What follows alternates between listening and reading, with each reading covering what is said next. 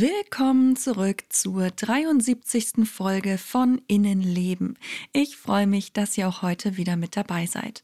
Heute möchte ich mich einem Thema widmen, für das einige von euch bei Instagram abgestimmt haben, und zwar geht es um den Behindertenausweis bei psychischen Erkrankungen. Ich möchte darüber sprechen, was der GDB, der sogenannte Grad der Behinderung, eigentlich ist, wie er beantragt wird, was es für Vorteile und Nachteile mit sich bringen kann und das alles eben im Zusammenhang mit psychischen Erkrankungen.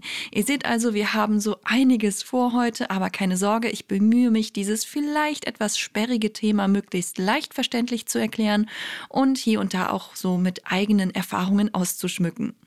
Und ganz am Ende gibt es von mir auch noch einen ganz besonderen Tipp, also bleibt auf jeden Fall bis zum Schluss dabei. Und noch ein kleiner, aber wichtiger Hinweis. Die Informationen in dieser Podcast-Folge basieren auf meinen Erfahrungen und wurden von mir im März 2022 zusammengetragen. Es gibt immer wieder Gesetzesänderungen oder spezielle Regelungen und Einzelfallentscheidungen. Deshalb finde ich es wichtig, dass ihr das mit bedenkt. Es geht mir in dieser Folge darum, einen Überblick über das Thema zu geben und ein paar Beispiele und eben auch eigene Erfahrungen zu vermitteln. Diese Folge kann also keine Rechtsberatung oder überhaupt eine intensive persönliche Beratung ersetzen setzen, sondern gilt eben nur als erster Überblick. So, jetzt geht's aber los. Innenleben. Der Psychologie-Podcast für alle, die auch mal hinter die Fassade schauen möchten. Ich bin Julia und ich möchte über psychische Erkrankungen aufklären, Berührungsängste auflösen, zum Nachdenken anregen, euch praktische Tipps geben und vor allem eins, Mut machen. Fühlt euch herzlich eingeladen zu einem weiteren Streifzug in unser Innenleben.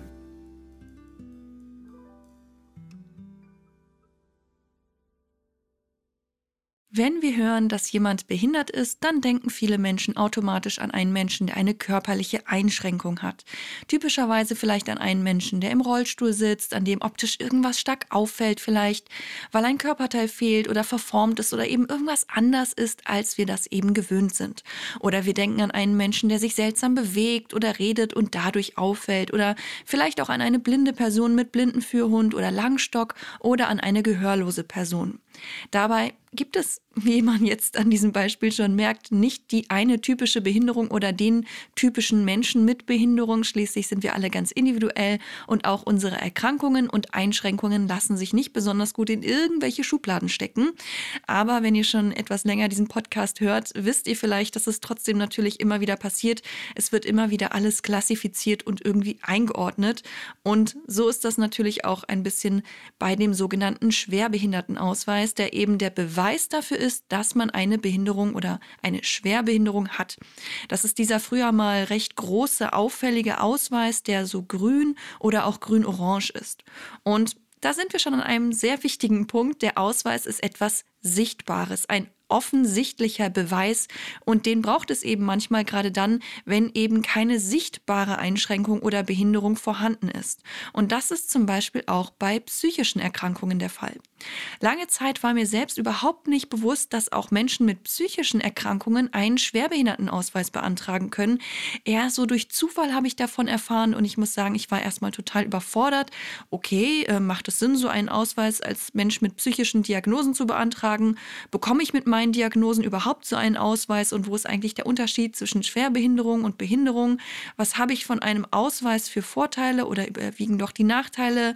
Oder wie ist das eigentlich so? Ich ich war ziemlich verwirrt, weil der eine Psychiater riet mir dann von einem Schwerbehindertenausweis ab, konnte mir aber auch nicht so genau sagen, warum eigentlich. In der Klinik wurde zu der Frage, ob ich denn so einen Ausweis bekommen würde oder nicht, oder ob sich das irgendwie lohnt oder Sinn macht, ja, da wurde einfach so mit den Schultern gezuckt. Irgendwie konnte mir keiner so richtig weiterhelfen. Also habe ich mich damals dann im Internet informiert und irgendwie für mich entschieden, dass ich es einfach mal versuche, einen Ausweis zu beantragen. Und zwar vor allem aus dem Grund, dass ich so das Gefühl hatte, dass ich mit solch einem Ausweis endlich mal mit meinen Erkrankungen ernst genommen werde, dass ich damit beweisen kann, dass ich Erkrankungen habe, die man mir eben nicht ansieht. Ähm, und ich hatte irgendwie das Bedürfnis, so einen Ausweis zumindest vorlegen zu können, wenn ich das denn möchte. Denn eines war mir schon von vornherein so ein bisschen klar, ich kann ja immer selbst entscheiden, wem ich diesen Ausweis zeige. Ich bin ja nicht verpflichtet, den, ähm, keine Ahnung, äh, auf der Stirn zu tragen oder irgendwo geltend zu machen. Ich kann auch einfach einen Schwerbehindertenausweis haben, aber ich muss ihn natürlich nicht jedem Menschen zeigen und kann ihn dann auch nur dort einsetzen, wo ich das eben auch für richtig halte. Nach dieser Erkenntnis habe ich mich dann vor einigen Jahren dazu entschlossen, so einen Ausweis zu beantragen, beziehungsweise ich habe mich dazu entschlossen, beim städtischen Versorgungsamt einen Feststellungsantrag auf einen Grad der Behinderung zu stellen. In Hamburg kann man das inzwischen sogar online tun oder sich den Antrag runterladen, ausdrucken und eben handschriftlich ausfüllen. Gerade das Ausfüllen eines solchen Antrags ist oft eine große Hürde für betroffene Menschen. Neben persönlichen Angaben muss man zum Beispiel angeben, welchen sogenannten äh, von welchen sogenannten Gesundheitsstörungen man denn äh, betroffen ist, wo man deswegen in Behandlung ist, wann die letzte Behandlung war, ob man schon eine Krankenhaus- oder Kurbehandlung hatte, wie lange das gedauert hat und so weiter und so weiter. Im besten Fall fügt man dem Antrag direkt schon Entlassungsberichte oder irgendwelche anderen ärztlichen oder therapeutischen Befunde bei. Das Versorgungsamt wendet sich aber auch so an all die behandelnden Personen, die von dem Betroffenen im Antrag eben erwähnt werden und fordert dann von denen Berichte an. Und aufgrund dieser Berichte und Befunde entscheidet dann das Versorgungsamt.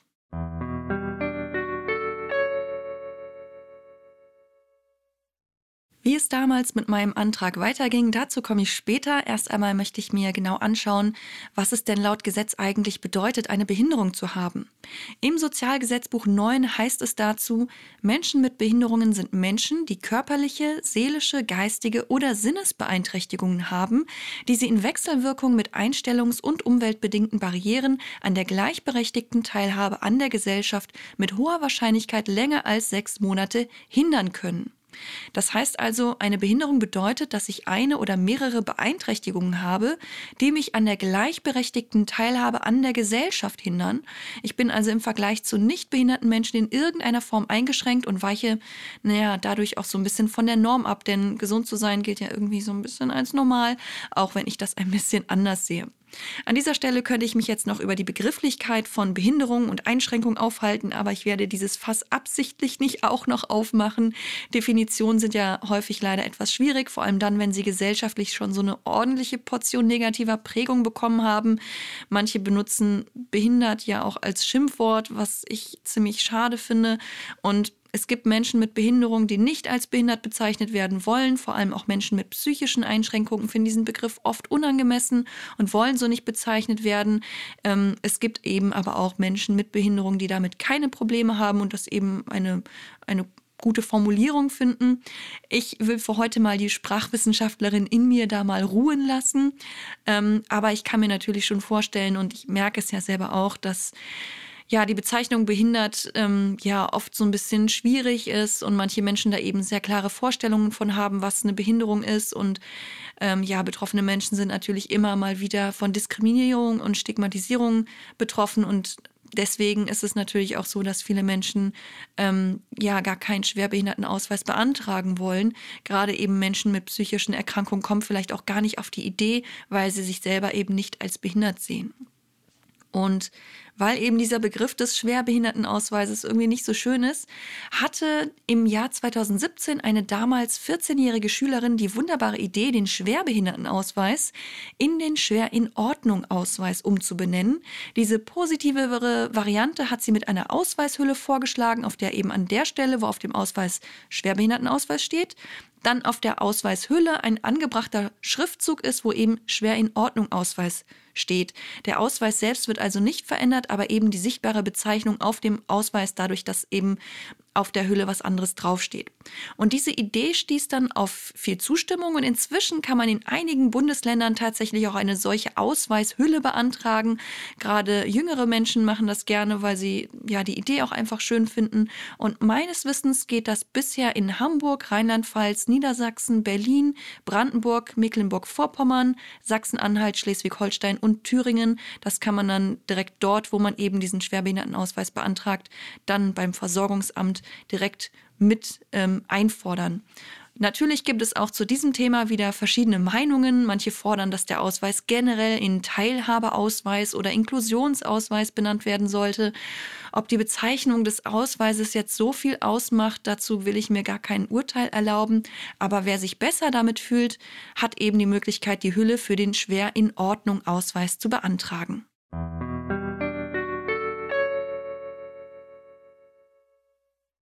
Schauen wir uns jetzt mal genauer an, was es denn nun mit diesem Schwerbehindertenausweis auf sich hat. Wenn wir einen Schwerbehindertenausweis haben wollen, müssen wir zuerst einmal beantragen, dass festgestellt wird, wie hoch unser Grad der Behinderung, also wie stark unsere Einschränkungen zu bewerten sind. Um zu beurteilen, wie hoch dieser Grad ist, richtet sich das Versorgungsamt dann nach den sogenannten versorgungsmedizinischen Grundsätzen. In diesen Grundsätzen ist festgelegt, wie die Beurteilung durchgeführt wird. Allerdings bieten diese Grundsätze auch nur so einen gewissen Rahmen Rahmen, es wird immer im Einzelfall entschieden. Deshalb kann es auch manchmal sehr lange dauern, bis so ein Antrag fertig bearbeitet wird. Denn es ist eben nicht so, dass es pro Diagnose automatisch einen bestimmten Grad der Behinderung gibt und bei mehreren Diagnosen diese Zahlen dann einfach zusammengerechnet werden. Das ist so nicht der Fall. Und es ist auch nicht so, dass der Grad der Behinderung als Prozentzahl zu verstehen ist, auch wenn das häufig so wahrgenommen wird. Ich habe schon sehr häufig gehört, dass Menschen sagen, ich bin zu 40 Prozent behindert. Korrekt wäre aber zu sagen, ich habe einen Grad der Behinderung Behinderung von 40. Der Grad der Behinderung oder auch GDB abgekürzt ist eben nur eine Zahl, die etwas darüber aussagt, was man für Nachteilsausgleiche bekommt, also auf was man so alles Ansprüche hat. Ab einem Grad der Behinderung von 50 hat man zum Beispiel Anspruch auf den sogenannten Schwerbehindertenausweis, der inzwischen im Checkkartenformat ausgegeben wird, also nicht mehr dieser riesige Ausweis. Arbeitnehmerinnen und Arbeitnehmer mit einem GDB von mindestens 30 können unter Umständen auch schon schwerbehinderten Menschen gleichgestellt werden und somit auch von manchen Nachteilsausgleichen profitieren. Die bekommen aber in der Regel eben nicht so einen Schwerbehindertenausweis ausgestellt. Den bekommt man eben immer erst ab einem Grad der Behinderung von 50 und es gibt eigentlich auch nicht einen Behindertenausweis. Wenn man einen Ausweis bekommt, dann ist das immer direkt der Schwerbehindertenausweis.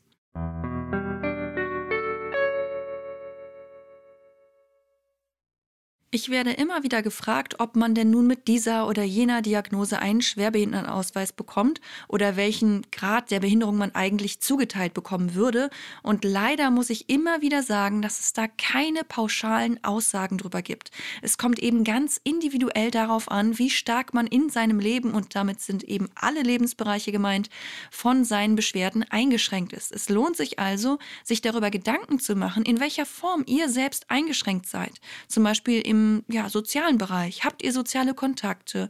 Könnt ihr sie aufrechterhalten? Könnt ihr problemlos Freunde oder kulturelle Veranstaltungen besuchen? Also mal von dem Corona-Problem abgesehen. Seid ihr im Arbeitsleben von Einschränkungen betroffen? Ist zum Beispiel die Konzentrationsfähigkeit stark eingeschränkt? Also da, hm, ja, gibt es sehr umfangreiche Fragen, die man sich da erstmal stellen müsste. Wenn ihr das Gefühl habt, das alles nicht so gut einschätzen zu können, dann gibt es auch Beratungsstellen, bei denen ihr euch informieren könnt. Aber dazu komme ich später noch. Auch mit euren behandelnden Ärztinnen, Therapeuten und Psychiaterinnen könnt ihr natürlich darüber sprechen, was ihre Einschätzung ist. Im Regelfall wissen die natürlich auch nicht so genau, welchen Grad der Behinderung ihr bekommen könntet, aber die können mit euch gemeinsam herausfinden, inwieweit ihr in welchen Bereichen eingeschränkt seid.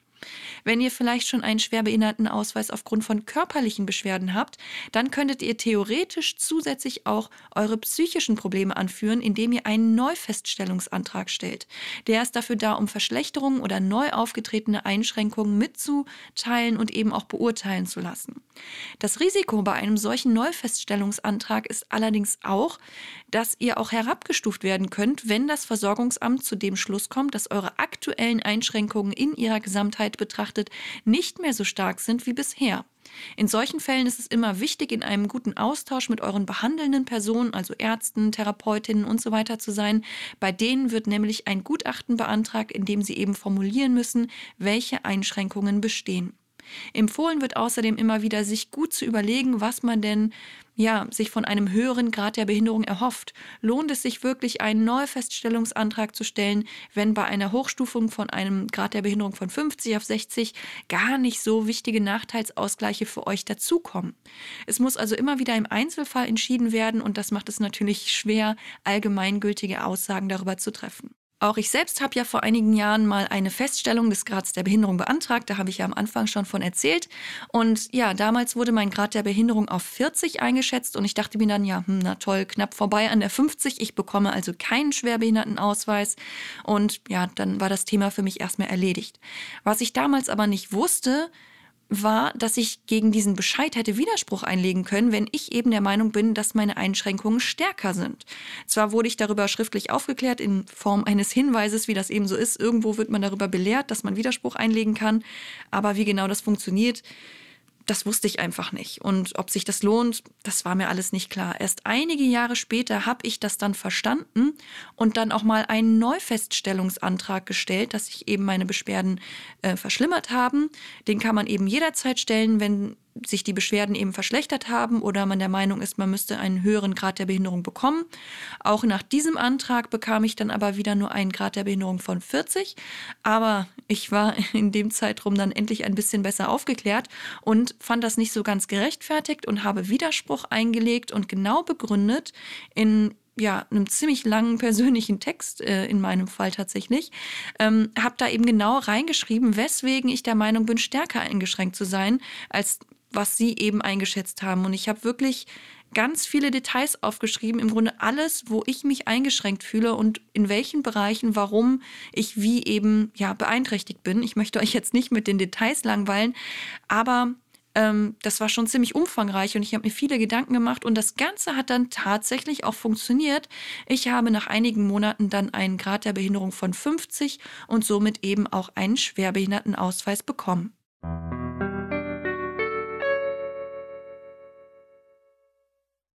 Schauen wir uns jetzt mal an, was man denn nun mit einem Schwerbehindertenausweis für Vorteile oder wie es eigentlich heißt, Nachteilsausgleiche hat. Welche dieser Nachteilsausgleiche man bekommt, hängt von mehreren Faktoren ab, nämlich vom Grad der Behinderung und auch von den sogenannten Merkzeichen. Beides wird auf dem Schwerbehindertenausweis eingetragen, also der Grad der Behinderung und auch die Merkzeichen, wenn eben welche festgestellt worden sind. Bei mir ist das zum Beispiel nicht der Fall. Bei mir steht einfach nur GDB 50 drauf und sonst im Grunde gar nichts außer mein Name und äh, wie lange er gültig ist. Und ich glaube, viel mehr steht da gar nicht drauf. Und ein Foto und mein, ja, mein Name und mein Geburtsdatum, glaube ich. Aber es steht nicht drauf, warum ich ähm, von einer Behinderung betroffen bin oder von welcher, sondern es steht eben nur GDB 50 und sonst nichts weiter. Also niemand kann darauf rückschließen, was denn nun meine Einschränkung ist. Es gibt dann noch verschiedene Merkzeichen, die aber in den meisten Fällen eher nicht bei psychischen Einschränkungen zum Tragen kommen. Zum Beispiel gibt es Merkzeichen für blinde, taubblinde, gehbehinderte oder gehörlose Menschen. Außerdem gibt es das Merkzeichen B, das bekommen Menschen, die eine Begleitperson benötigen, die dann zum Beispiel auch kostenlos bei Veranstaltungen oder in öffentlichen Verkehrsmitteln mit dabei sein darf. Das kann tatsächlich bei manchen psychischen Erkrankungen der Fall sein, kommt nach meiner Erfahrung aber eher bei ja, so degenerativen Erkrankungen wie zum Beispiel Alzheimer vor. Genauso wie auch das Merkzeichen H, das eine Person als hilflos ausweist. Aber ich möchte jetzt nicht zu intensiv auf die Merkzeichen eingehen, das wird sonst ein bisschen zu komplex. Und wie gesagt, nach meiner Erfahrung ähm, ja, bekommt man mit einer psychischen Beeinträchtigung eher in selteneren Fällen so ein Merkzeichen. Wie gesagt, es sei denn, es geht jetzt um so degenerative, ähm, ja, das Hirn betreffende Erkrankungen, ähm, wie es eben bei ähm, Alzheimer zum Beispiel der Fall ist.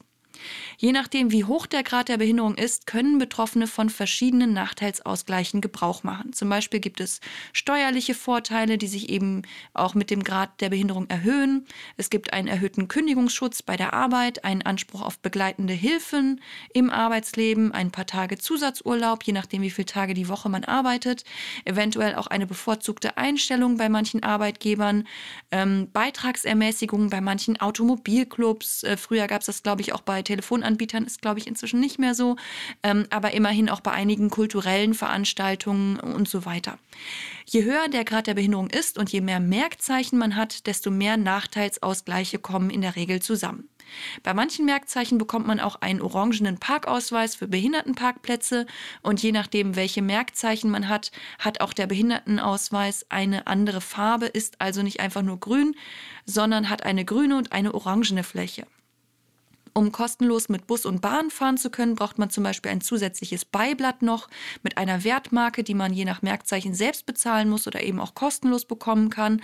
Also ihr seht schon, es hängt immer sehr stark von den Merkzeichen und eben auch dem Grad der Behinderung ab, welche Nachteilsausgleiche man bekommt. Ähm, ich habe das schon ein paar Mal erlebt, dass Leute dachten, weil ich einen Schwerbehindertenausweis habe, darf ich jetzt auf Behindertenparkplätzen parken oder eben solche Dinge, die man so aus dem Alltagsleben vielleicht mitbekommt, irgendwie nutzen, genauso ähm, oder habt einen extra Parkplatz vor der Tür oder so, aber das ist nicht der Fall. Dafür braucht man eben äh, spezielle Merkzeichen. Also man kann nicht ähm, ja, als Mensch mit einem Schwerbehindertenausweis alle Vorteile oder Nachteilsausgleiche nutzen, sondern es kommt da eben dann schon genauer darauf an, was man eben für Einschränkungen hat. Es ist also auch da wieder sehr individuell. Wenn euch genauer interessiert, welche Merkzeichen es gibt und welche Nachteilsausgleiche damit verbunden sind, dann könnt ihr das auch ganz einfach im Internet nachlesen. Da gibt es einige Seiten, die leicht zu finden sind und eigentlich ganz gut darüber informieren. Es gibt auch Tabellen, wo das alles eingetragen ist. Ähm, da könnt ihr euch nochmal intensiver mit auseinandersetzen, wenn euch das interessiert. In der Regel wird ein Schwerbehindertenausweis befristet ausgestellt, das heißt, er ist nur für eine bestimmte Zeit gültig und muss danach dann verlängert werden. In manchen Fällen werden auch unbefristete Ausweise ausgestellt, wenn das Versorgungsamt davon ausgeht, dass sich in Zukunft nichts an den Einschränkungen ändern wird.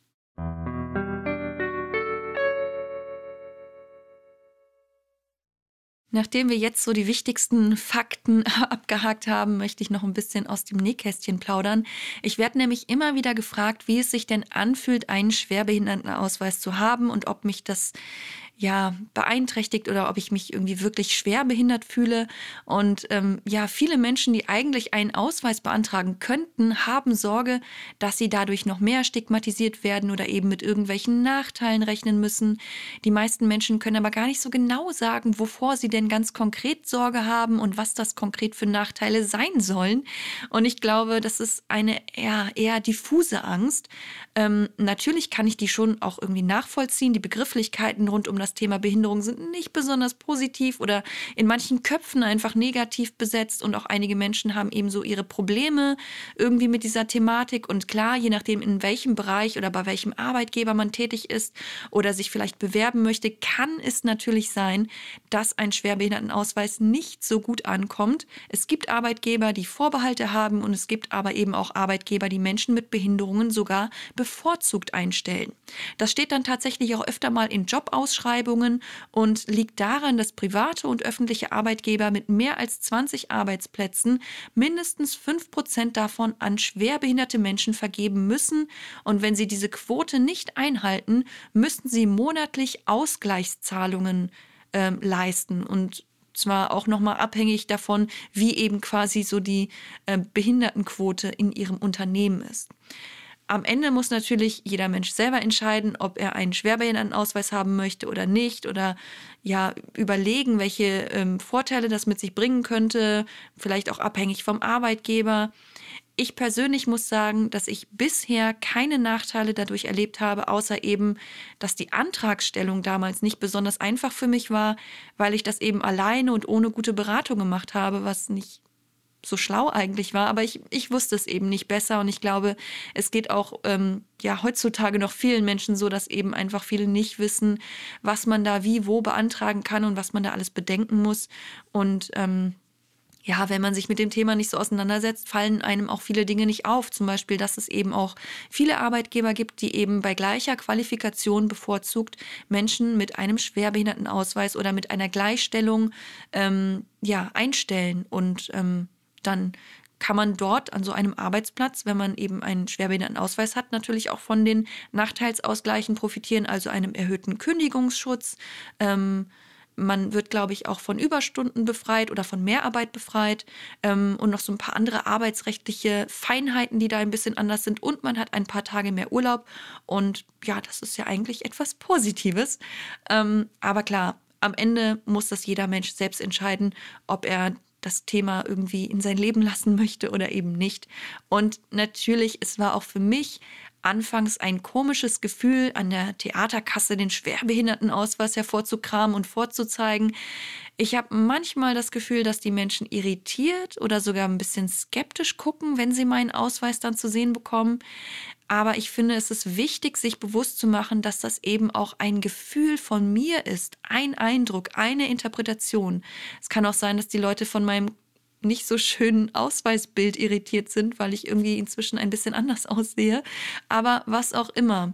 Ich habe es schon oft erlebt, dass auch Menschen einfach ganz normal darauf reagieren und einfach ganz freundlich sind und, und das überhaupt kein Thema ist, dass ich da kurz ja, den Schwerbehindertenausweis vorzeige, dann wissen die Leute Bescheid, dann bekomme ich hier und da in manchen Fällen einen kleinen Rabatt und ja, fertig. Es ist keine große Sache für mich. Ähm, ich finde, der Schwerbehindertenausweis kann so ein klein wenig die Nachteile ausgleichen, die ich als Mensch mit meinen psychischen und psychosomatischen Beschwerden eben habe. Diese Nachteile stehen mir zu und es ist mein gutes Recht, sie wahrzunehmen. Es ist aber ebenso auch mein gutes Recht, mich dagegen zu entscheiden und eben keinen Grad der Behinderung feststellen zu lassen. Und für viele Menschen sind die Nachteilsausgleiche hilfreich, für manche eben auch nicht. Um, oder manche fühlen sich vielleicht auch nicht wohl dabei, so einen Ausweis zu haben. Und ich finde, das ist dann auch vollkommen in Ordnung. Für mich und meinen persönlichen Weg war es zumindest bis zum heutigen Tag die richtige Entscheidung, einen Grad der Behinderung zu beantragen und ebenso einen Schwerbehindertenausweis zu bekommen. Und an dieser Stelle nochmal kurz äh, eine Erklärung, weil ich habe auch eine Umfrage ähm, zu dem Thema bei Instagram gemacht und gemerkt, dass wirklich noch sehr viel Unsicherheit besteht, was man denn nun wirklich mit so einem Schwerbehindertenausweis hat. Und ähm, da waren auch einige Befürchtungen, dass man durch so einen Ausweis stigmatisiert wird. Und ich kann da eben immer nur wieder betonen, ihr selbst könnt ja entscheiden mit so einem Ausweis, wo ihr ihn geltend macht oder nicht. Ihr seid nicht dazu gezwungen, den Ausweis irgendwo vorzuzeigen. Ihr könnt auch einfach irgendwo hingehen wo ihr vielleicht eine Ermäßigung bekommen würdet, aber das nicht nutzen. Also ihr seid nicht dazu verpflichtet, diesen Ausweis vorzulegen. Und auch bei der Beantragung von jetzt zum Beispiel einer Erwerbsminderungsrente oder äh, irgendwelchen anderen Dingen, ähm, das läuft völlig unabhängig von einem Schwerbehindertenausweis. Manche Ärzte oder ja, behandelnden oder beratenden Personen raten zwar hier und da immer mal wieder dazu, dass es vielleicht ein bisschen einfacher ist, manche Dinge ähm, zu argumentieren, wenn man schon mal einen Schwerbehindertenausweis hat, aber in der Regel wird sowieso noch mal zum Beispiel von der Rentenversicherung geklärt, ob man jetzt zum Beispiel einen Anspruch auf Erwerbsminderung hat. Und das hängt eben nicht davon ab, ob man jetzt so einen Schwerbehindertenausweis hat. Und man bekommt auch mit dem Schwerbehindertenausweis keine Rente oder irgendwelche extra Zahlungen oder irgendwas äh, überwiesen, sondern hat eben nur die ja, Nachteilsausgleiche, die ich eben schon so angesprochen habe. Ähm, aber man ist dann nicht irgendwie früh berentet oder ähm, bekommt dann regelmäßig ein Behindertengeld oder so. Das ist nicht der Fall.